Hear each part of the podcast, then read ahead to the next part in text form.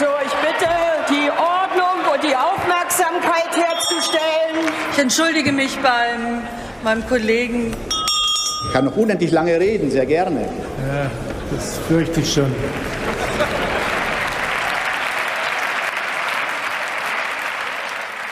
Hallo und schönen guten Tag. Hier ist der Bundestalk, der Podcast aus dem Taz Parlamentsbüro. Alle zwei Wochen reden wir hier über Themen aus der Bundespolitik, über Dinge, die wir wichtig finden oder die uns aufregen. Heute ist Mittwoch, der 6. Juli und der Bundestag steht kurz vor der Sommerpause. Ein guter Zeitpunkt also, um auf die ersten acht Monate der Ampelregierung zurückzublicken und zu fragen, was im Herbst angesichts von Krieg, Corona und möglichem Gasnotstand passieren könnte. Ich bin Sabina am Orde, ich bin im Parlamentsbüro der Taz äh, für die Union zuständig und bei mir sind Jasmin Kalarikal, zuständig für die FDP. Tobias Schulze, zuständig für die Grünen. Stefan Reinecke, für die SPD zuständig, bisschen für die Linkspartei. Und Anna Lehmann, zuständig für SPD-Kanzleramt und für das Organisatorische im Parlamentsbüro. Seit der Wahl steht die Regierung ja unter einem Wahnsinnsdruck. Also wir haben Corona, der Krieg in der Ukraine, jetzt die Inflation, der drohende Gasnotstand. Eine Krise türmt sich quasi auf die nächste. Ähm, ich würde gerne ein bisschen ungewöhnlich anfangen mit der Frage, wie sich die Bundesregierung bislang geschlagen hat. Und zwar, vielleicht kann jeder von euch mal zwei Sachen sagen. Eins, was gut lief und eins, was nicht so gut lief. Wer will anfangen? Freiwillige vor. Ja, ich kann anfangen. Also was nicht gut lief, ist ja vollkommen klar, das ist die Impfpflicht. Also das war ein Riesendesaster, muss man sagen. Also für die Ampel. Ne, das äh, war ja knapp vor Auseinanderfliegen. Und was gut lief, war eben danach im Grunde um die 100 Milliarden. Also ich würde sagen, wenn diese 100 Milliarden Sondervermögen Bundeswehr, wenn das genauso gelaufen wäre wie die Impfpflicht, dann würden wir jetzt nicht über die Zukunft der Ampel reden. Sondern wäre die Regierung wahrscheinlich auseinandergeflogen. Zustimmung, Ablehnung, andere Beispiele? Ja, ich, ich würde sagen, das Sondervermögen lief schlecht. Ähm, also klar, es gab ein Ergebnis, aber wie man zu dem Ergebnis gekommen ist, war es ja nicht so sehr kooperativ. Gerade für die Grünen war es halt ziemlich bitter, dass deren Änderungswünsche komplett rausgeflogen sind. Und ich glaube, auf Dauer wird das so auch nicht gut gehen, weil selbst die Grünen irgendwann, wenn man nicht mehr, nicht mehr freundlich sind und nicht immer die, die Backe äh, herreichen. Ähm, was gut geklappt hat, die haben ja obwohl es nicht immer toll läuft in dieser Ampel und sie sich nicht alle mögen, enorm viel gemacht einfach. Äh, heute Morgen haben die Grünen das mal aufgezählt. Ich glaube, über 50 Gesetze, wenn diese Woche rum ist, beschlossen seit Beginn der Legislatur. Das ist schon extrem viel. Und was ist davon gut von den Gesetzen? Was davon gut ist, ähm, also na, im Energiebereich, 50, Beschleunigung der, der Erneuerbaren. Klar, da ist noch mehr drin. Ähm, da wurde auch gebremst von der einen oder anderen Partei, aber es ist schon ein enormes Paket. Ja, also Corona-Politik würde ich dir auch zustimmen, äh, Stefan. Und dann würde ich einfach noch mal aus dem Fachbereich ähm, Wohnen vielleicht was zusteuern. Da ist es auch nicht gut gelaufen. Da sind ja auch die ähm, grundsätzlichen Vorstellungen liegen da sehr weit auseinander. Und es gab da zum Beispiel Streit aus, um das Vorkaufsrecht, das kommunale Vorkaufsrecht. Das wurde ausgesetzt ähm, durch ein ähm, Urteil des ähm, Verfassungsgerichts in äh, Verwaltungsgericht in, in Leipzig. Und ähm, Grüne und SPD möchten das wiederherstellen. Und die FDP blockt da gerade. Und es gab da jetzt einen, einen Entwurf schon aus dem Ministerium, aus dem Bauministerium. Und es liegt jetzt beim Justizministerium und das geht irgendwie nicht so richtig voran. Anna, was gut, was schlecht? Gut lief, glaube ich, liefen, glaube ich, alle Themen, die mit gesellschaftlicher Modernisierung zu tun hatten. Beispielhaft die Abschaffung des Paragraphen 219a. Ich würde auch sagen, dass man sich jetzt so schnell auf eine Wahlrechtsreform einigen konnte. Sie ist zwar noch nicht durch, ist positiv. Was nicht so gut läuft, beziehungsweise was zu Schwierigkeiten führen könnte, ist das Thema Finanzen. Alle ähm, Konflikte wurden bisher mit Geld zugekleistert, möglich durch die erneute, äh, durch die erneute Aussetzung der Schuldenbremse. Und das äh, soll ja im nächsten Jahr anders werden, dann soll die Schuldenbremse wieder eingehalten werden. Und äh, dann würde ich sagen, werden die Konflikte und die Brüche innerhalb der Koalition noch stärker zutage treten. Also vielleicht was zum Sondervermögen, weil Tobi hat ja gesagt, das wäre ein Beispiel für äh, Malus in dieser Regierung. Ich habe das ja eher als positiv, dass es geklappt hat. Und ich sehe, vielleicht können wir dabei kurz bleiben. Also ich sehe, das ähm, war zwar ein bisschen putschistisch von Scholz, also am 27. diese Zeitenwende-Rede, von der niemand was wusste. Also im Verfahren ist das äußerst kritikwürdig. Aber vom Ergebnis würde ich sagen, nicht so schlecht. Äh, was wäre die Alternative gewesen? Das, was Anna gerade gesagt hat, diese äh, finanziellen Engpässe, die hätte es dann sofort gegeben. Das heißt, diese ganzen SPD-Projekte, sozialen Projekte wären im Grunde genommen sofort hinten runtergefallen, wenn man das aus dem laufenden Haushalt hätte finanzieren wollen.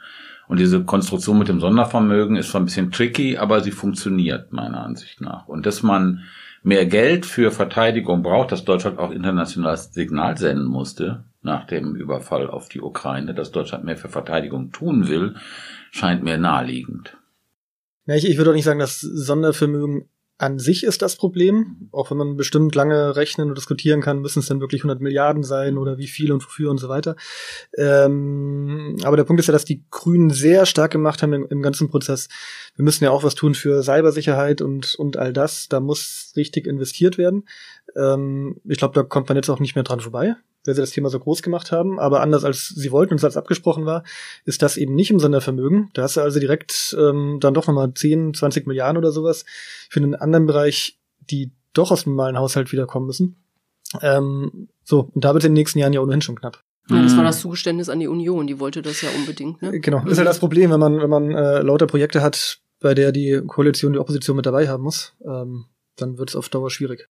Du kennst dich ja viel besser aus bei der Finanzierung der Bundeswehr, aber äh, ist es jetzt nicht so, wenn man sich das anguckt, was der NATO-Gipfel beschlossen hat und diese 15.000 Soldaten, die Deutschland da im Baltikum äh, haben soll, so 1.500 waren jetzt eine äh, Herausforderung, weil alle gesagt haben, schaffen wir nicht. Also ist nicht unter dem Aspekt sind diese 100 Milliarden da nicht nötig? Mm, mehr Geld ist auf jeden Fall nötig. Mhm. Ähm, ich kann jetzt nicht beziffern, sind es wirklich die 100 Milliarden. Also das fällt mir einfach zu schwer, da stecke ich nicht tief genug drin. Ähm, so, dass man aber gesagt, sagt, weil in der Vergangenheit so viel schlecht gelaufen ist, so viel Geld dort vergeudet wurde durch schlechte Strukturen und so weiter, ähm, kann man ja lange drüber jammern, aber das Ergebnis ist jetzt nun mal, dass es gewisse Lücken gibt. Und dann zu sagen, ja, jetzt braucht man mehr Geld, da wird jetzt schon zustimmen. Grundsätzlich mhm. war das schon richtig. Und außerdem werden mit diesen 100 Milliarden, also was ja immer bemängelt wurde, war das Beschaffungswesen ein ineffizientes, überbürokratisiertes System. Und in genau dieses System, was, wenn man von einer Pipeline, also wenn man das Bild einer Pipeline hat, die an äh, 100 Stellen leckt, dann wäre diese 100 Milliarden jetzt in eine Pipeline äh, gestopft, die überall leck ist oder die ähm, zig Abzweigungen und Bindungen hat, wo keiner drüber, keiner, keiner durchsieht, wohin die eigentlich verlaufen. Ich, ich glaube, da muss man jetzt mal abwarten. Am Ende wird man erst im Rückblick in fünf Jahren wahrscheinlich sagen können, äh, wurde das Geld verschwendet oder wurde es jetzt richtig eingesetzt. Ich finde, es gibt schon Anzeichen, die positiv sind. Ähm, wenn man sich mal anschaut, die Liste der Sachen, die jetzt gekauft werden sollen, das sind größtenteils nicht mehr äh, diese, diese ganz speziellen Sonderwünsche, die früher mal das Problem gemacht haben, ähm, wo dann der Schützenpanzer am besten noch fliegen sollte und unter Wasser und, und etc. Also was Sonderwünsche, die einfach alles teurer gemacht haben, ähm, sondern es wird jetzt sehr viel gekauft, was einfach schon fertig ist, auf dem Markt verfügbar, wo man so viel nicht falsch machen kann. Ähm, so, andererseits, ja, gibt auch, gibt auch gegenteilige Anzeichen.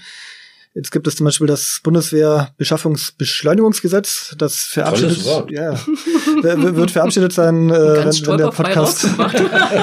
schnelle Waffengesetz. Sagen wir doch schnelle Waffengesetz. Genau, schnelle, schöne Waffengesetz. Also da ist das Ziel auch, ähm, irgendwie die Verfahren äh, zu straffen, zu schauen, dass das Geld schnell und besser ausgegeben werden kann, wo aber Transparency International zum Beispiel sagt, ähm, ist aber auch kritisch, weil da ähm, die, die Beschwerdemöglichkeiten vor Gericht von unterliegenden, unterliegenden äh, Unternehmen abgebaut werden und dadurch könne Korruption sogar ähm, ja eher Auftrieb bekommen.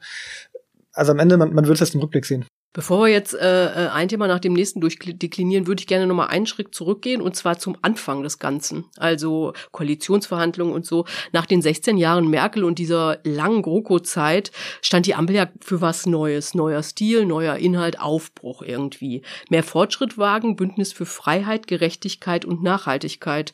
Das ist das Motto, was über dem Koalitionsvertrag steht. Ist davon noch irgendwas übrig? Naja, also man muss sagen, das stimmt ja äh, dass noch nie eine Regierung in so kurzer Zeit mit solcher, so einem Hagel von Krisen in so einer Verdichtung konfrontiert war. Und insofern jetzt im Nachhinein zu sagen, der Koalitionsvertrag, ja, das ist, da ist die Zeit drüber weggegangen einfach. Also, ne, das. Kann man vergessen, ab in die Tonne? Nee, ich meine, sie haben das ja geschafft. Das steht ja auch auf, auf der Habenseite, denke ich, das hat Tobi ja, glaube ich, schon erwähnt dass dieses, das gelungen ist, Lindner zu überzeugen, diese 60 Milliarden ähm, aus diesen nicht verbrauchten Corona-Mitteln für Klima äh, zu verwenden. Also das ist ja so eine finanzielle Basis dieser ganzen Geschichte und das steht, glaube ich, unter Positiven. Die gesellschaftspolitischen Initiativen, das hat Anna erwähnt, also Gesetze, da gibt es ja auch relative Einmütigkeit. Jetzt sieht man jetzt von Pferde Attermann oder so Kleinigkeiten, aber eher am Rande würde ich sagen. Ab gibt's das schon äh, Fortschritte. Und aber dominiert ist das Ganze natürlich vom Krieg. Man kann ja sagen, dass einige, ich würde sagen, der Koalitionsvertrag ist nicht in der Tonne, sondern äh, einige Projekte sind sogar dringender geworden, wie zum Beispiel die Notwendigkeit des Umbaus zu erneuerbaren Energien, eben um sich von den fossilen Energiequellen, vor allen Dingen aus Russland, unabhängiger zu machen.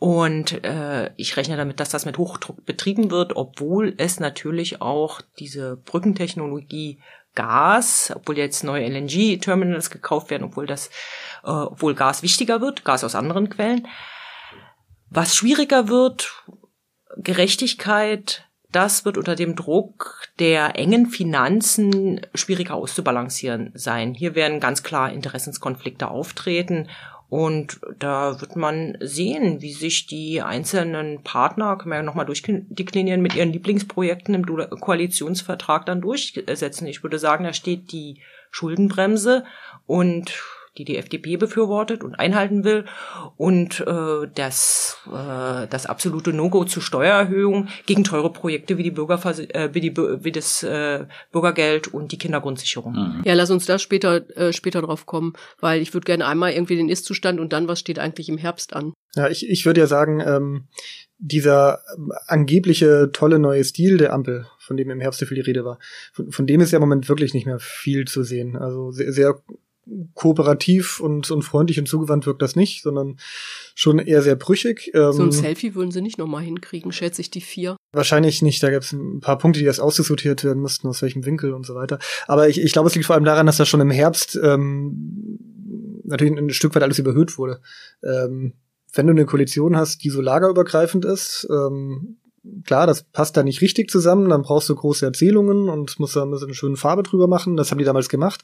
Ähm, so, und das geht dann aber halt auch nur so lange, das aufrechtzuerhalten, bis dann noch irgendwann die Wirklichkeit kommt, der Koalitionsvertrag alleine nicht mehr, nicht mehr als Anleitung funktioniert. Ähm, ja, dann werden die Brüche halt sichtbar. Ja, genau. Ich glaube, ich sehe das ähnlich, dass das eigentlich schon vorprogrammiert war, dass diese Anfol Anfangseuphorie sich nicht durchhalten lässt und dass jetzt Unterschiede zutage treten.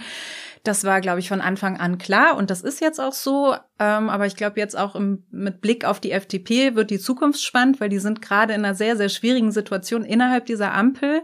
Und ich glaube, sie können eigentlich auch nur darauf reagieren, indem sie sich stärker profilieren und äh, sich auch absetzen von den anderen beiden Parteien, aber gleichzeitig dürfen sie die Ampel als solches ja auch nicht gefährden. Das kann, kann auch riskant sein für die FDP und das wird, glaube ich, ähm, interessant in der nächsten Zeit. Fangen wir mal, äh, wenn wir das vielleicht einmal so durchgehen, fangen wir mal mit Scholz an. Mhm. Ähm, ist ja als Kanzler der wichtigste Mann und äh, der hat ja diese Zeitenwende-Rede gehalten, so einen richtigen Wumms dahingelegt. Und seitdem hat er aber, ist der Ruf des äh, Zauderers, Zögerers wieder zurück. Dazu ist er ein wirklich schlechter Kommunikator. Hinter das Erstere würde ich vielleicht ein Fragezeichen machen, hinter das Zweitere eher nicht, aber vielleicht seid ihr da anderer Meinung. Aber vielleicht könnt ihr einfach mal sagen, macht ihr eigentlich seinen Job gut aus eurer Sicht? Also ihr beiden jetzt, Stefan, Anna, die besonders den Kanzler beobachten? Also ich bin total positiv überrascht von Scholz. Ich war ja nie so ein Anhänger von Scholz, also wirklich nicht. Der kam mir immer. Also wenn jetzt hier alle die Blicke sehen könnten, das wäre auch eine schöne Information, aber wir lassen erstmal Stefan weiter. Also ich fand, hab nie viel von Scholz gehalten eigentlich, weil er immer so ein SPD-Rechter war und, äh, und Hamburg und äh, damals dieser Einsatz und dieses Autoritäre.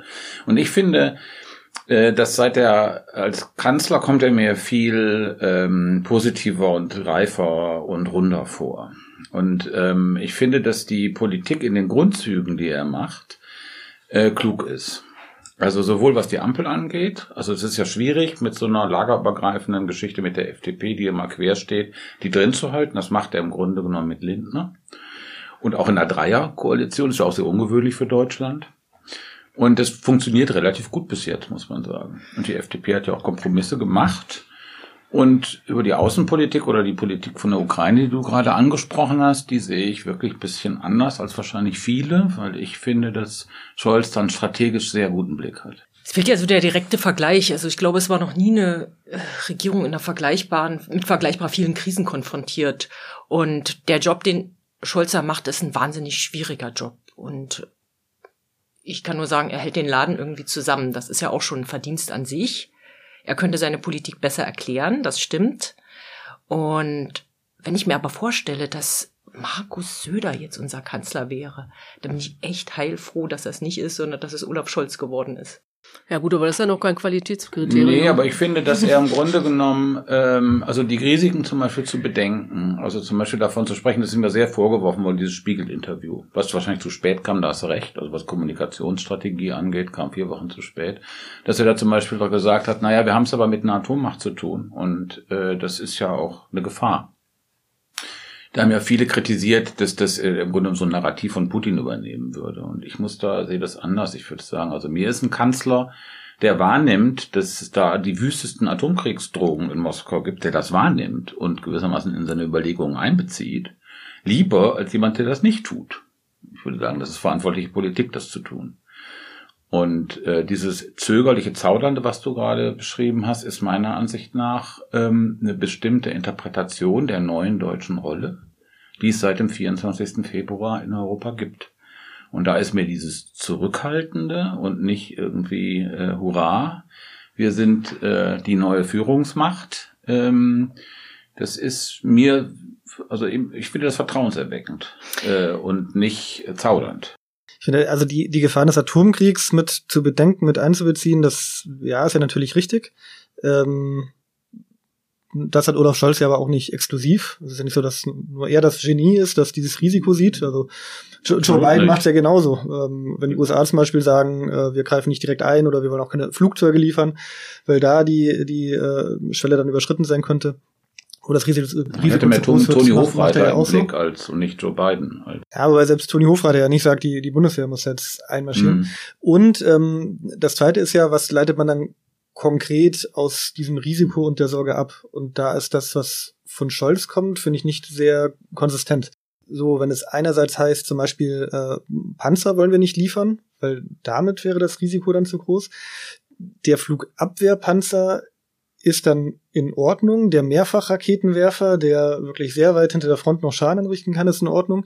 Ähm, der Schützenpanzer, der bei der Industrie auf dem Hof rumsteht, dann, dann aber wieder nicht. Wo ich jetzt bis heute, vier Monate nach Kriegsbeginn, aber nicht, nicht verstehe, was, was ist die Linie dahinter. Hm. Das ist, glaube ich, vor allen Dingen das Kommunikationsproblem, zu erklären, warum man, warum man so handelt, wie man handelt. Das macht Robert Habeck besser, das stimmt. Wenn man allerdings ähm, sagt, okay, Scholz, wenn man kann ja dieses Zaudern auch als ähm, als Abwägung, also wenn man es positiv framet, dann ist es eben eine abwägende Politik. Aber die Frage ist, ob das ausreicht. Und da habe ich tatsächlich auch meine Zweifel. Deutschland ist die viertgrößte Volkswirtschaft. Von Deutschland wird erwartet, dass es eine Führungsrolle einnimmt. Führungsrolle kann man ja, Führungsrolle heißt, muss man da übersetzen in eine Deutungshoheit. Also wenn man es nicht allein militärisch framen will, also sagen wir marschieren an der Spitze der größten konventionellen Armee Europas jetzt voran, sondern sagt, wir übernehmen eine Führungsrolle, auch in Bezug auf Entwicklungspolitik, auf internationale Politik. Mhm. Dann muss man das, glaube ich, mit, neu, mit noch mehr Leben erfüllen. Das macht er zum Teil. Ich fand es zum Beispiel bemerkenswert, dass er auf den Balkan gereist ist, dass er versucht, hier eine neue Offensive für die Länder des Westbalkans zu starten und die in die Europäische Union zu holen. Aber ich denke, diese Rolle muss in Bezug auf Europa und in Bezug auf Entwicklungszusammenarbeit noch stärker mit Leben erfüllt werden. Ich würde das äh, absolut unterstützen, was Anna gerade gesagt hat. Ich finde aber, dass äh, er relativ schnell oder die Regierung relativ und insbesondere äh, Scholz relativ schnell erkannt hat, dass es eben nicht, dass dieser Krieg nicht nur mit Panzern und Waffen gewonnen wird, sondern auch mit Narrativen und auch mit Bündnispartnern. Und dieser Versuch Modi war in Berlin, es gab bei G7 Indonesien und Indien und andere Länder äh, eingeladen. Also das war eine symbolische Aktion, das stimmt. Sozusagen, man muss kritisieren, dass nur viereinhalb Milliarden dann äh, bei G7 für Hungerbekämpfung äh, dann einge, eingepreist wurden. Ja, und Aber das Ziel, die, die sozusagen einzu, äh, reinzuholen, genau. ist gescheitert. Hm, das weiß ich nicht, ob das gescheitert ist. Ich würde sagen, die strategische Rolle von Deutschland ist das zu sehen. Mhm. Also sagen wir mal, Litauen muss sich nicht für Indien interessieren und Polen auch nicht.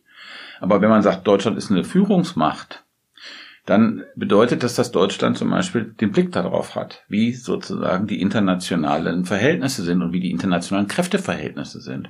Weil wenn dieses, also das Worst-Case-Szenario wäre doch, dass dieses westliche Sanktionsregime irgendwann zusammenbricht. Entweder weil der Westen es nicht mehr erträgt oder weil es gewissermaßen von China und den anderen äh, nicht westlichen Ländern unterlaufen wird. Und das ist eine mindestens ebenso große Gefahr wie die militärische Niederlage der Ukraine. Und das hat Scholz schneller, fand ich, schneller verstanden als viele andere in Deutschland. Beziehungsweise, dass man dann eine Zweiteilung der, der Welt hat in den Westen plus die China, Indien und äh, Russland und, und weitere Verbündete. Denn der Westen steht zwar, also die G7 stehen zwar für 50, fast 50 Prozent mhm. des weltweiten Bruttosozialprodukts, aber nur für 10 Prozent der Bevölkerung ungefähr. Und der Versuch, diese äh, Schwellenländer mit reinzuholen, da würde ich dir widersprechen, Sabine. Ich finde nicht, dass der gescheitert ist. Das ist ja Wunschdenken zu glauben, wir laden die einmal zu einem Gipfel ein und schon sind die auf unserer Seite, sondern das wird ein Prozess. Und der ist gut gestartet? Der läuft. das, ja, das, ist, ist so bisschen, das ist doch ein bisschen Hybris, also zu denken, dass, dass Berlin, Deutschland das gewissermaßen regeln kann. Also, ne, wir haben es mit Indonesien, mit ja, Indien natürlich. und so weiter zu tun. Das sind ja nicht irgendwelche so. Und ähm, ein Aspekt, auf den ich noch hinweisen wollte, ähm, ist, es geht auch um eine Selbst bei dieser Waffendiskussion oder dieser Verhältnis zur Ukraine-Diskussion, geht es auch um eine Selbstdefinition von Deutschland in der EU. Also äh, welche Rolle spielt Führungsrolle, Halbhegemon, welche Rolle spielt Deutschland da? Spielt die sozusagen, Scholz hat gesagt, wir reihen uns ein. Und das andere wäre gewesen, wir gehen vorne weg bei den Waffen. Und da ist mir dieses Einreihen lieber, zumal man, glaube ich, noch dazu sehen muss, dass die Waffenlieferungen im Vergleich zu dem, was die USA tun, sowieso nur ein Bruchteil sind. Aus Europa. Aus, nicht nur aus Deutschland, aus ganz Europa ein Bruchteil. Statt einreihen würde ich aber nicht eher sagen, hinterhergehen. Ja. So, wir schauen, was die USA macht und und wenn die sagen, die Waffengattung liefern wir auch, dann schauen wir mal, ob wir ein, zwei Stück davon äh, mhm. übrigen könnten. Das ist die klassische deutsche Rolle in, in kriegerischen Konflikten seit 1990. Und ähm, bei der Linie ist Scholz geblieben und ich finde, Gott sei Dank ist er bei dieser Rolle geblieben. Findest du das falsch, Tobi? Ich, ich finde es zumindest nicht logisch. Ähm, also nochmal, ich, ich kann da nicht verstehen, warum macht ein Unterschied zwischen dem Mehrfachraketenwerfer und dem Kampfpanzer. Ähm, warum hätten wir jetzt einen Atomkrieg, wenn, wenn äh, die Ukraine ein paar alte Leopard 1 Panzer aus Deutschland bekommen hätte? Ähm, so, da, da sehe ich keine rote Linie. Und ich finde, das ist dann auch nicht nur ein Kommunikationsproblem, dass er das, was er da macht, mir nicht richtig erklären kann, ähm, sondern ich glaube, die, die rote Linie gibt's in dem Fall einfach nicht. Die verschiebt Oder sich. Die ja. ist volatil. Genau. Ich würde auch sagen, die ist volatil. Und das ist auch in Kriegen so. Also das ist sozusagen volatil, das hängt von, von Einschätzungen, Machtverhältnissen, was sagen die Bündnispartner und so weiter zusammen, das speist sich da alles ein. Und wie gesagt, also ich verstehe schon, was du meinst, Tobi. Also das war sozusagen, man hätte das wahrscheinlich anders framen können von Anfang an. Also indem man einfach gesagt hätte, wir wollen das tun und das nicht tun, ja. Ich glaube, der wäre genauso unter politischen Stress gekommen, Scholz, mit so einer Ansage, wie mit diesem etwas wankenden was er da hatte. Na, vor allen Dingen hat er ja in der Zeitenwende Rede die Latte so hochgehängt. Also er hat gesagt, äh, ja im Grunde gesagt, wir, wir machen jetzt ganz viel. Das ist ein Umbruch hier, wir müssen alles neu denken. Und dann setzt er auf Stabilität. Das geht eben nicht so richtig zusammen. Und ich glaube, also meine Vermutung wäre, dass, dass äh, äh, aus diesem ähm, zumindest erstmal Widerspruch ganz viel von die, also da die Kritik äh, äh, ansetzt oder man das Gefühl hat, der macht das doch gar nicht, was er gesagt Strategisch hat. Strategisch richtig.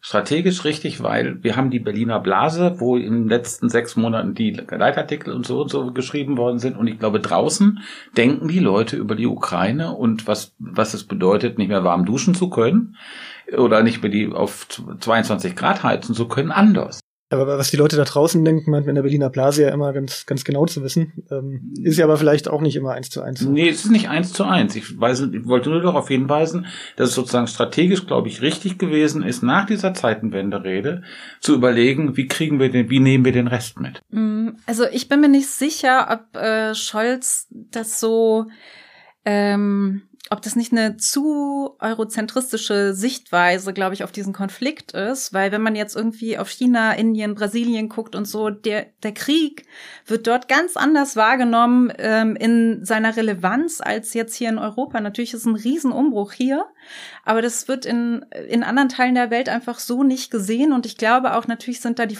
die wirtschaftlichen Verflechtungen und auch ähm, welche sicherheitspolitischen äh, äh Sicherheits politischen Interessen hat dann das jeweilige Land China oder Indien beispielsweise. Das sind Überlegungen, da bin ich mir nicht ganz sicher, ob das Scholz so auf dem Schirm hat. Ich glaube, das hat er auf dem Schirm. Und ich bestätige genau das, was du, was du sagst, dass es in anderen Teilen der Welt ganz anders gesehen wird. Es gab zum Beispiel eine, ähm, eine Konferenz des Common, der, der ehemaligen Commonwealth-Staaten, also der ehemaligen Staaten des, des British Empire. Da gab es eine Abschlusserklärung und da taucht das Wort Ukraine an genau zwei Stellen auf. Und das Wort Russland taucht da überhaupt nicht auf. Also die Sichtweise ist genau so, das ist euer Konflikt in Europa, löst den, aber zieht uns da nicht mit rein. Mhm. Die Länder werden aber trotzdem mit reingezogen, nämlich über die steigenden Energiepreise, über die steigenden Lebensmittelpreise. Inflation war schon vorher hoch. Insofern hat Scholz das im Blick, aber ähm, genau in dem Blick, dass er nicht sagt, ihr müsst uns jetzt alle zustimmen oder ähm, Indien muss jetzt mit Feuer und Flamme mhm. die Sanktionen mittragen, sondern eben in dem Sinne, wir werben um Indien, wir lassen euch nicht fallen, wir verstehen eure Bedenken und wir drohen euch nicht oder wir machen euch keine äh, moralischen Vorhaltungen, wenn ihr jetzt nicht mit im, im Boot seid. Wir gucken aber auf die zukünftige internationale Ordnung und hoffen, dass ihr dann an unserer Seite seid. Ja, aber das Problem ist ja natürlich, dass du ähm, dass wenn du sagst, ähm, wir machen jetzt Sanktionen in Europa und Indien dann sagt, egal, wir kaufen jetzt das billige russische Öl, dann ähm, sind werden die ja real unterlaufen. Das also stimmt. insofern ist es einfach nicht irrelevant. Aber ne? was sind die Konsequenzen für Indien von deutscher Seite aus? Ja, und sind die so relevant für Indien? Also es ist so, es ist einfach auch ein großer Player, ne? Ja, natürlich. natürlich. Absolut. Vielleicht gehen wir mal einen Schritt weiter oder gucken uns ein bisschen das, die ganze Gemengelage von anderen Seiten an, nämlich wie die drei Parteien damit umgehen. Also mit der, mit der Ampel und diesen ganzen Herausforderungen, die sich durch diese viele Krisen stellen. Vielleicht fangen wir mit den Grünen an. Die regieren total pragmatisch. Manche sagen auch prinzipienlos. Kann man sehen, wie man will. Was auf jeden Fall stimmt, ist, dass sie vieles machen jetzt, äh, was man nicht unbedingt von ihnen erwartet hätte. Also angefangen von Habecks Reise nach Katar, ähm, dann gibt's die Terminals für Flüssiggas plötzlich, ähm, den Weiterbetrieb von Kohlekraftwerken und so weiter und so fort. Ähm, Dafür sind sie, äh, werden sie belohnt mit Wahl, mit guten Wahlergebnissen bei den Landtagswahlen und mit hohen äh, Zustimmungsraten im Augenblick. Wie sieht es die Partei, Tobi? Gibt es überhaupt keine Widerrede? Ist das alles so easy peasy, wie sie probieren, das nach außen zu verkaufen? Mm, nahezu ja. Ähm, also ja, es, es, gibt dann stellenweise interne Diskussionen.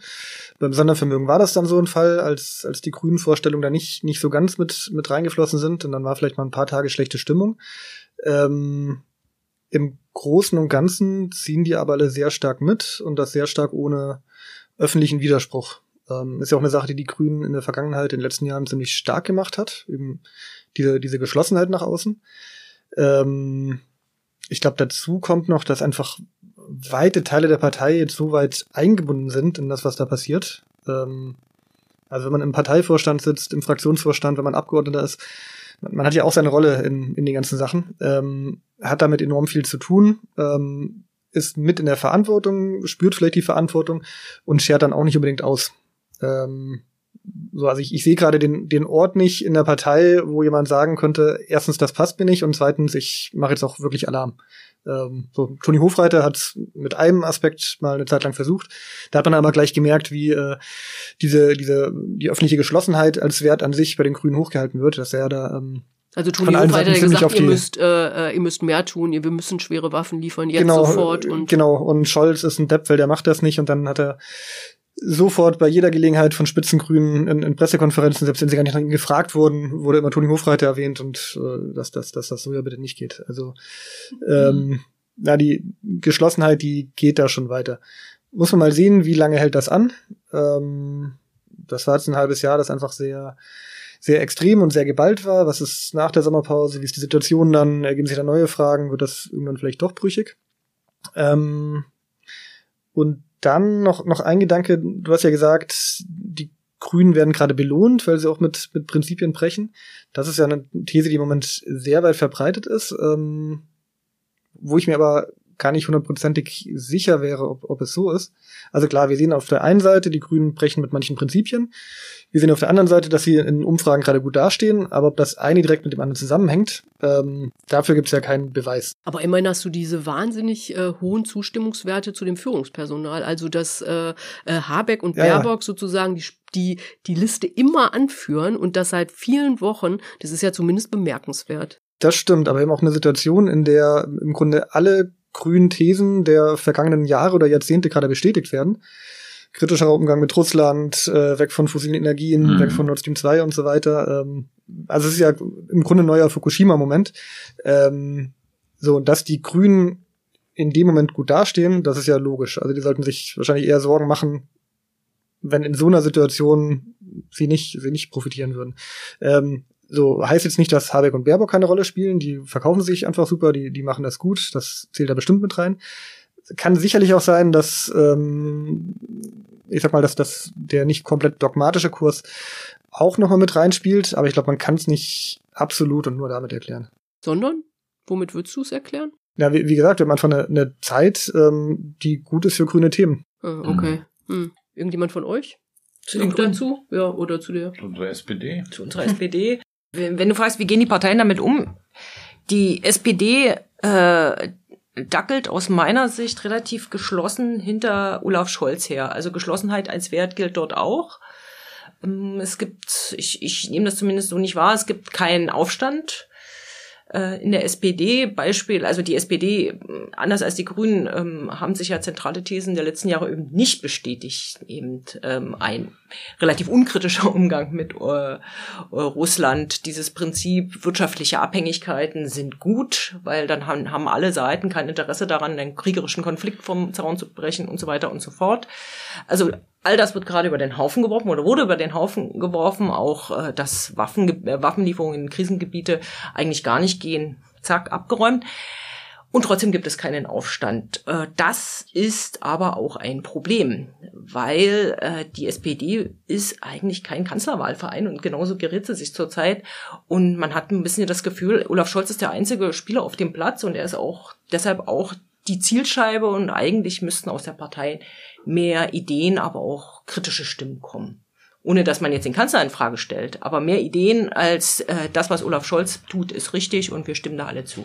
Wie groß ist denn innerhalb der ähm, SPD-Basis der, der Unmut mit diesem Kriegsunterstützungskurs? Weil das ist ja was, äh, was sch schwierig sein könnte. Ist es das? Nee, ich glaube nicht. Das ist bei der erstaunlich. Bei den Grünen ist es, glaube ich, nicht so. Zumindest das, was ich so gehört habe, was die Leute dann aus den Wahlkreisen erzählt haben. Das ist bei der SPD im Grunde auch nicht, weil die Sache so eindeutig ist mit Russland und der Ukraine. Also das ist einfach, da muss man, in der Linkspartei gibt es ein paar Leute, die völlig verstrahlt sind und da die NATO für den Hauptaggressor halten. Aber das ist Die lassen wir jetzt das, mal außen vor. Das gibt's bei der SPD nicht. Also ich kenne das nicht. Äh, Zumindest überhaupt nicht relevant, vielleicht an irgendwelchen Rändern oder so. Aber das ist, ist kein Faktor.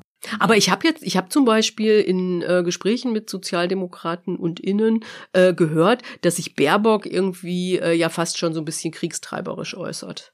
Ähm, und dass es, äh, äh, dass das alles in Teilen der Partei gar nicht gutiert wird. Das seht ihr nicht? Also das ist, ich meine, ich habe das nur erzählt gekriegt, kann das im Grunde nicht einschätzen, ob das Es stimmt. gibt so eine größere Reserviertheit gegenüber so ähm, gewissen Wording.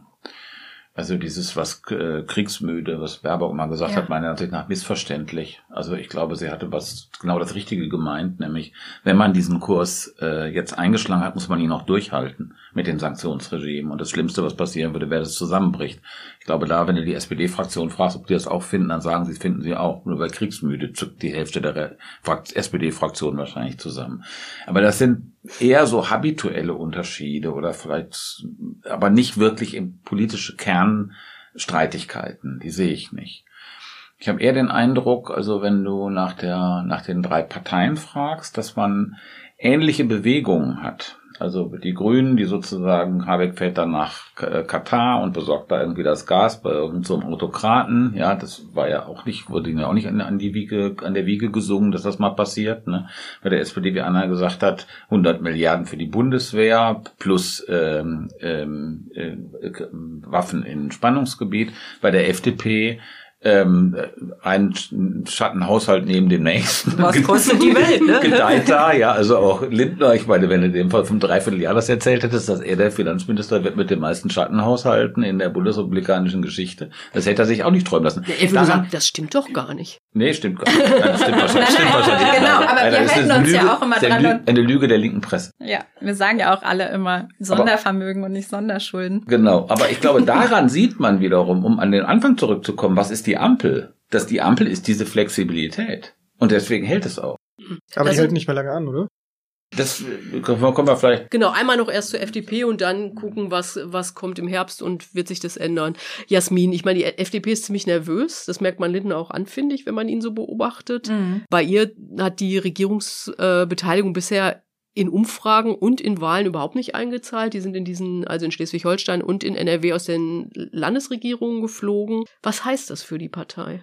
Also ich äh, glaube, dass die FDP vor allem auf ein stärkeres Profil setzen wird. Also innerhalb der Ampel. Und das kann, glaube ich, schon die Fliehkräfte innerhalb der Ampel ein bisschen gefährden. Ich glaube, es gibt schon so erste Anzeichen, ne? beispielsweise wenn man ähm, die, die Forderung der Atomkraftverlängerung über diese drei Monate im Herbst ähm, anguckt oder auch ähm, die ähm, Forderung, oder damit haben sie sich ja auch durchgesetzt, sozusagen mit den E-Fuels ähm, in den ähm, Verbrennermotoren ab 2035. Ähm, das sind alles so, ähm, finde ich, schon Hinweise, die darauf ähm, deuten, dass äh, die sich stärker absetzen möchten. Und das ist für die FDP wahnsinnig wichtig. Also was sie jetzt gerade machen, ist, äh, wir, wir halten die Schuldenbremse ein 2023. Ich fand auch das Wording von Lindner ganz äh, interessant. Er hat das Ende des finanzpolitischen Ausnahmezustands, hat er das genannt. Also für ihn ist das wahnsinnig zentral. Und ich glaube, ehrlich gesagt, sind die Parteien in mancherlei Hinsicht gar nicht so weit weg auseinander, weil auch die FDP weiß, das steht ja im Grundgesetz in der Schuldenbremse drin, in Krisensituationen kann man natürlich weitere Schulden machen, das weiß die FDP auch und das wird sie dann auch tun. Aber natürlich muss sie das Signal geben in das konservative Bürgertum, ähm, dass sie solide Finanzpolitik machen, weil das ist der Markenkern der FDP. Und außerdem ähm, haben sie die, natürlich auch die Union in der Opposition, die sie genau in diesem Feld angreift und sie buhlen natürlich um die gleiche Wählerschaft. Ja, die sie treibt, ne? Also ich Ja, meine, diese genau. Kernkraftung, keine, äh, kein Beitrag von Friedrich Merz, ohne dass die Weiterführung der Kernkraft gefordert wird und eine abendliche Abstimmung im Bundestag, ne, wo es natürlich um die FDP geht. Die FDP hat ja das Problem, dass sie einen ziemlich dünnen Markenkern hat. Also Ja. solide Finanzpolitik ist an sich ja noch kein Ziel, ist ja eigentlich ein Mittel, Hm. um was zu erreichen. Das ist dann die Frage. Und bei der FDP wird spannend aus meiner Sicht, ob sie in der, ob sie Regierungspartei bleibt, also auch vom Wesen her, oder ob sie anfängt, Opposition in der Regierung zu machen und äh, Dinge zu sakralisieren, um des Selbstzwecks willen. Die Schuldenbremse, weil wir eigentlich, weil die Schuldenbremse für uns zu soliden Finanzpolitik äh, zählt. Steuererhöhung, weil wir schon immer gegen, äh, also keine Steuererhöhung, weil wir schon immer gegen Steuererhöhungen waren man fragt sich dann immer im zweiten Schritt, was wollen Sie denn damit erreichen? Und dann kommt man schnell zu, zu, zu Überschriften wie Digitalisierung. Aber auch Digitalisierung ist nur eine Überschrift. Also worum geht's der FDP eigentlich? Das frage ich mich manchmal. Also welches, was will sie, wie, was ist ihre gesellschaftliche Utopie oder wie sieht sie die Gesellschaft in vier Jahren, wenn sie mit an der Regierung war? Wenn sie weltbeste Bildung will, dann muss sie das ja auch irgendwie bezahlen. Also das ist auch eine dieser Überschriften, die im Wahlprogramm stand. Ja, also das werden wir, glaube ich, dann im nächsten Haushaltsplan dann, wenn es genauer ansteht, sehen, wo sie dann Kürzungen vornehmen wird und wo nicht. Also es gab auch schon von einer Haushaltspolitikerin aus der FDP-Bundestagsfraktion gab es auch schon Äußerungen, dass man den ausufernden, also Zitat, ausufernden Sozialstaat quasi, dass man da den Rotstift ansetzen muss. Und beim Thema Gesundheit. Und das ist äh, natürlich, also deswegen, ich ähm, mir macht das auch ein bisschen Angst, wohin diese Partei eigentlich will. Aber ähm, ja. Also das ist No-Go für die SPD. Also äh, bei Bürgergeld und Kindergrundsicherung reden wir vielleicht gleich noch darüber, dass da wird die sehr kompromissbereit sein, was die Summen angeht. Was für die SPD überhaupt nicht geht, ist sowas. Also Rotstift, Kürzung im Sozialen. Das ist, das, das geht nicht mit einem sozialdemokratischen Kanzler. Also das haben die 2003 schon mal gemacht und das hat super funktioniert für die SPD. Gut, aber manches, was, was aus, aus, aus der FDP kommt, ähm, ist dann auch einfach nur für den, für den Show-Effekt gedacht. Ähm, den ist doch klar, mit solchen Forderungen, mhm. das werden sie nicht umsetzen können. Da, da gibt's die Mehrheit für nicht. Ähm, man kann aber bei einem gewissen Wählerklientel äh, damit noch mal, noch mal eine Marke setzen. War das nicht auch so mit den E-Fuels, dass es gar nicht so klar war, wie, wie du das jetzt gesagt hast? Ich hatte das eher so verstanden, dass man das, wenn man das sich ganz im Detail anguckt, dass es gar nicht so eindeutig war, dass die, dass die FDP sich da durchgesetzt hat oder sich das falsch? Ich würde da sagen, im Grunde ist ja die Frage irrelevant, weil wahrscheinlich schon der Markt das Problem lösen wird. 2035 werden Verbrennungsmotoren einfach äh, sich nicht mehr groß verkaufen und die Frage, was in diesem EU-Papier jetzt über ein Verbot drinsteht oder nicht, ist dann gar nicht so entscheidend. Ähm, so und am Ende steht jetzt was drin, wo beide Seiten, sowohl die Grünen als auch die FDP, sagen können, wir haben uns durchgesetzt. Also im Grunde eine, eine Win-Win-Situation. Die Grünen können sagen, ah, jetzt sind wir mal hart geblieben und das Verbot steht weiter drin. Die FDP kann sagen, wir haben es geschafft, da ist ein Prüfvermerk und der Verbrennungsmotor wird nicht verboten. Ähm, es ist aber ein Punkt, der am Ende keinen Unterschied machen wird. Und ähm, das vielleicht auch für die Koalition, wie geht's weiter und was ist im Herbst, eine Schuldenbremse und so weiter, vielleicht auch die entscheidende Frage. Macht die FDP gerade viel Show, sucht sich die Stellen raus, wo sie, wo sie die Schlagzeilen erzeugen kann, ähm, wird dann aber kooperativ, wenn es hart auf hart kommt, oder nicht? Also ich glaube, das ist nicht nur Show, also auch wenn das politisch vielleicht äh, dann nicht sozusagen ähm, zum Ziel führt, aber ich glaube, dass das für die Verhandlungen total relevant ist. Die treiben damit natürlich immer einen Preis, wenn sie so mit so bestimmten Forderungen ähm, aufgehen. Und das ist ja das, was sie denn in der Ampel immer, sie machen ja so immer Tauschhandel. Du kannst dich da äh, durchsetzen, dann bekommst du das. Und das, äh, glaube ich, macht die FDP dann auch, indem sie so fordernd auftritt. Die Frage ist, inwieweit das im Herbst noch funktionieren wird. Also nehmen wir mal den, das Worst-Case-Szenario, dass äh, äh, tatsächlich irgendwie Nord Stream 2 nach dieser Wartung vollständig abgestellt bleibt. Das ist ja was. Habe ich zwei eins, gesagt? Ja, ja natürlich Nord Stream 1 meine mhm. ich. Das ist ja was, was als eine Option überall jetzt diskutiert wird. Dann äh, äh werden sich ja für die Koalition ganz schnell andere Fragen stellen ist für, für so einen Konflikt, also die ganze Lage spitzt sich nochmal massiv zu.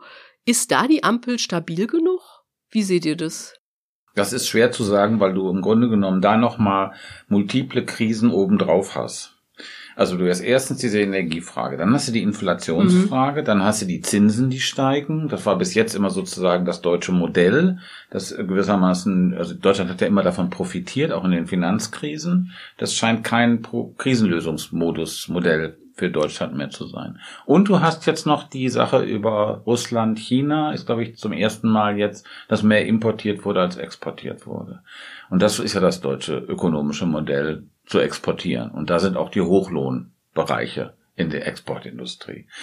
Und das ähm, kann sozusagen so eine krisenhafte Verdichtung und Zuspitzung geben, ähm, dass es echt Stress gibt. Auf der anderen Seite ist es natürlich in solchen wirklich existenziellen Momenten auch so, dass eine Regierung dann natürlich zusammenhalten muss. Ja, weil du kannst nicht noch eine also, Regierungskrise also, weil du hast, Du hast ne? ein nationales Interesse. Ja, das, ja. das und es gibt ein, ich sehe das ähnlich, aber es gibt ein gemeinsames, ein verbindendes Element und das ist die Unterstützung für die Ukraine.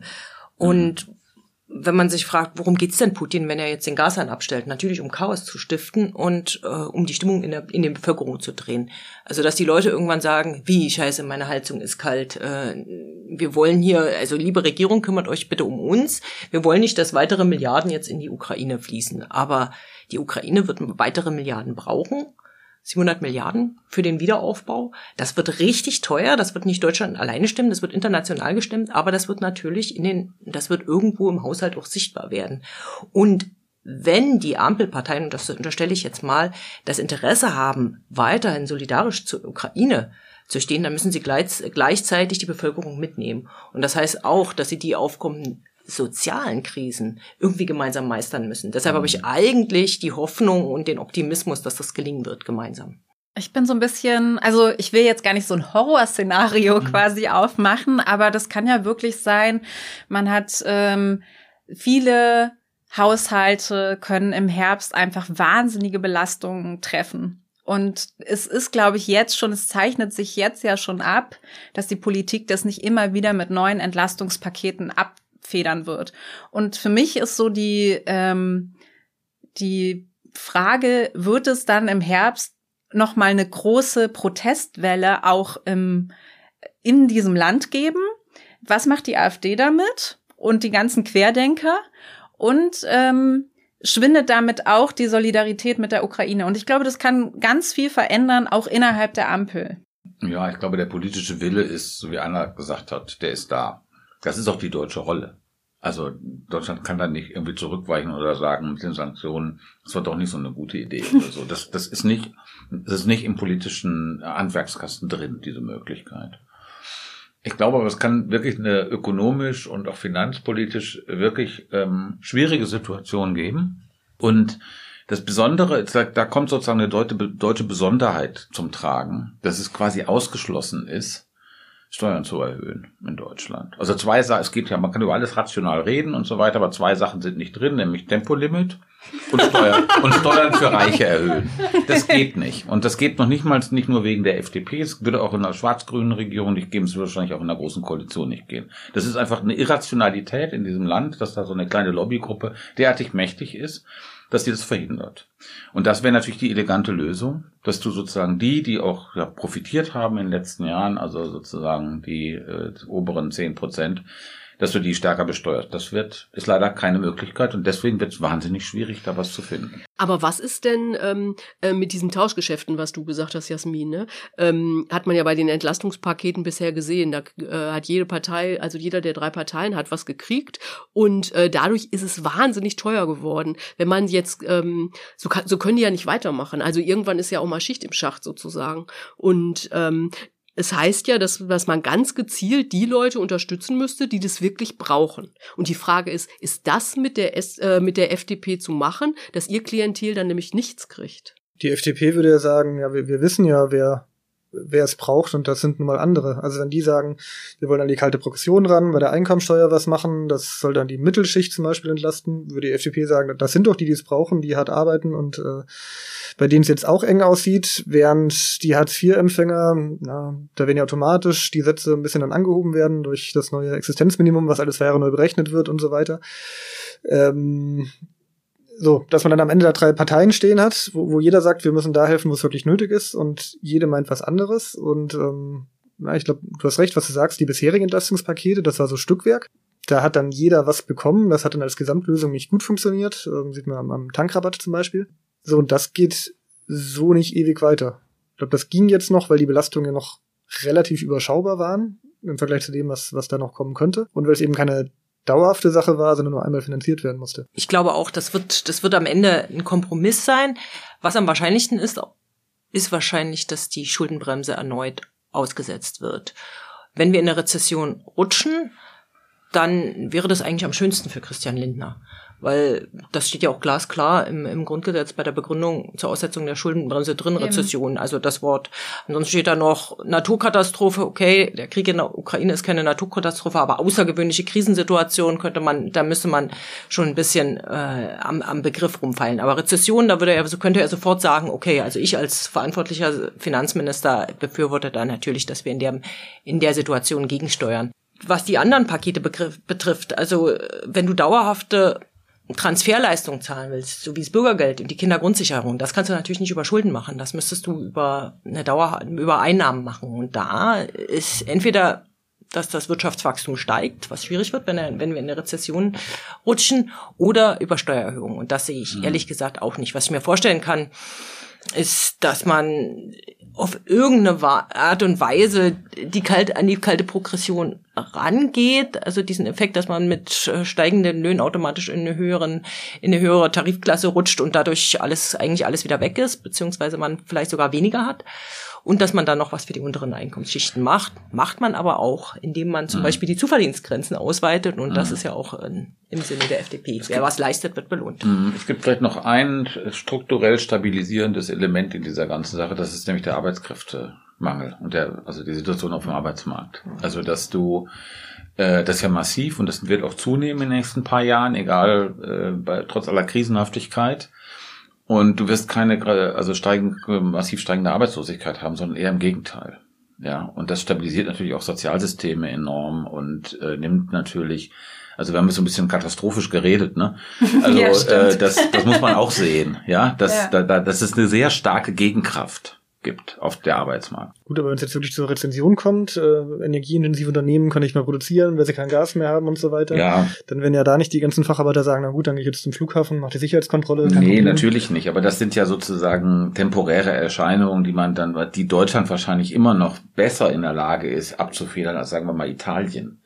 Also das ist ja noch immer so. Also insofern, ne, es ist zwar schlimm, aber so schlimm ist es vielleicht doch nicht. Und ich, ich würde auch sagen, das stärkt ja auch grundsätzlich die Arbeitnehmerseite, diese Situation. Ne? Also Genau. das, ähm, das ist auch äh, Total. Was es dann wiederum schwer, schwer macht für Hartz-IV-Empfänger, wenn man sagt, wenn man den Ausweg eröffnet, ihr könnt ja viel mehr dazu verdienen und der Arbeitsmarkt braucht äh, Leute, Kellner oder Flughafenpersonal, ähm, dann ist natürlich ist schwer zu begründen, warum an sich der, die, die Grundbeträge für die, für die Grundsicherung erhöht werden sollen. Aber was heißt genau das alles nochmal für die äh, äh, für die Vorhaben der Koalition Kindergrundsicherung Bürgergeld? Das sind das ist wahnsinnig teuer. Du hast es ja schon gesagt, eine Anna, das kann man nicht über Schulden finanzieren. Heißt es, das wird zwar kommen, weil sie es vereinbart haben, aber auf so einem niedrigen Niveau, dass man es eigentlich vergessen kann? Oder was? Womit rechnet ihr? Wir, wir haben das Lisa Paus kürzlich gefragt, die Familienministerin im Interview, ähm, Kindergrundsicherung, wie soll das denn noch werden?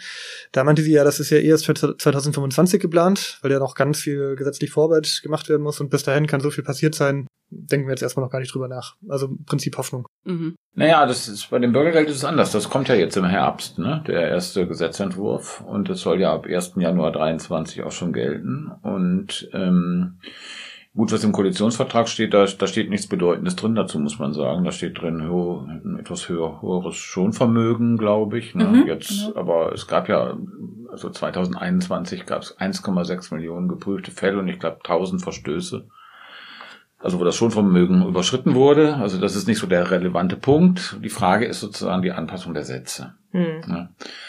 Und da hat wahrscheinlich 12 Euro Mindestlohn, Notabstandsgebot spielt wahrscheinlich eine Rolle. Das heißt, die werden ein bisschen steigen, aber die werden natürlich nicht so steigen, wie die SPD-Linke denkt. Hm.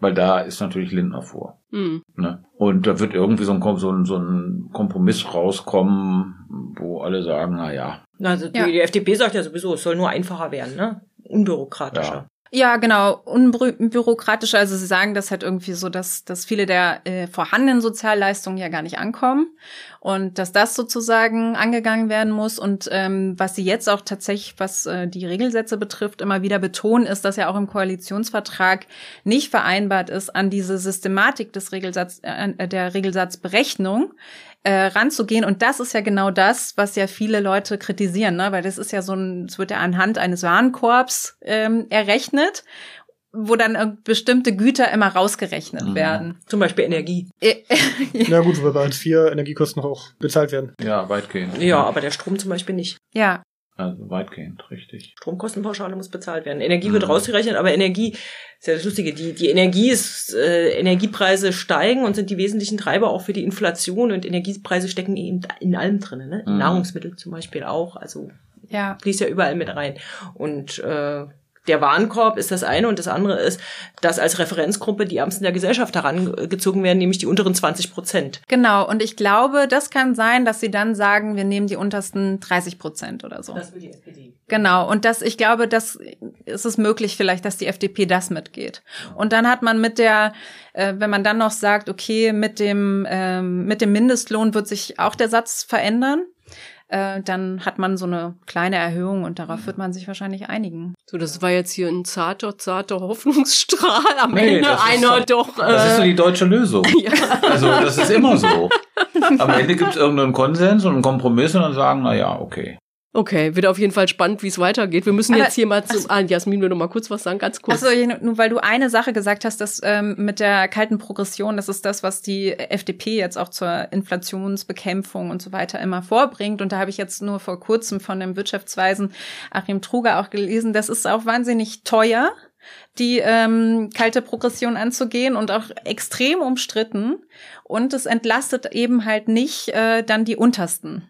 Also auch das, also ähm, also davon profitieren dann auch die Reichsten. Also nur zur ein, ja und ja. es ist irre teuer und du musst es gegenfinanzieren. genau. Aber man Und- zeigt ja zumindest, dass Lindner irgendwo auch schon eingerechnet hat, auch ohne Schuldenbremse, ähm, es wäre noch Geld übrig, das man irgendwie verteilen kann. Und es ja steht nicht Frage, im man es. Koalitionsvertrag. Also Ja, wir ja. kriegen nochmal nachgelagerte Koalitionsverhandlungen, würde ich sagen.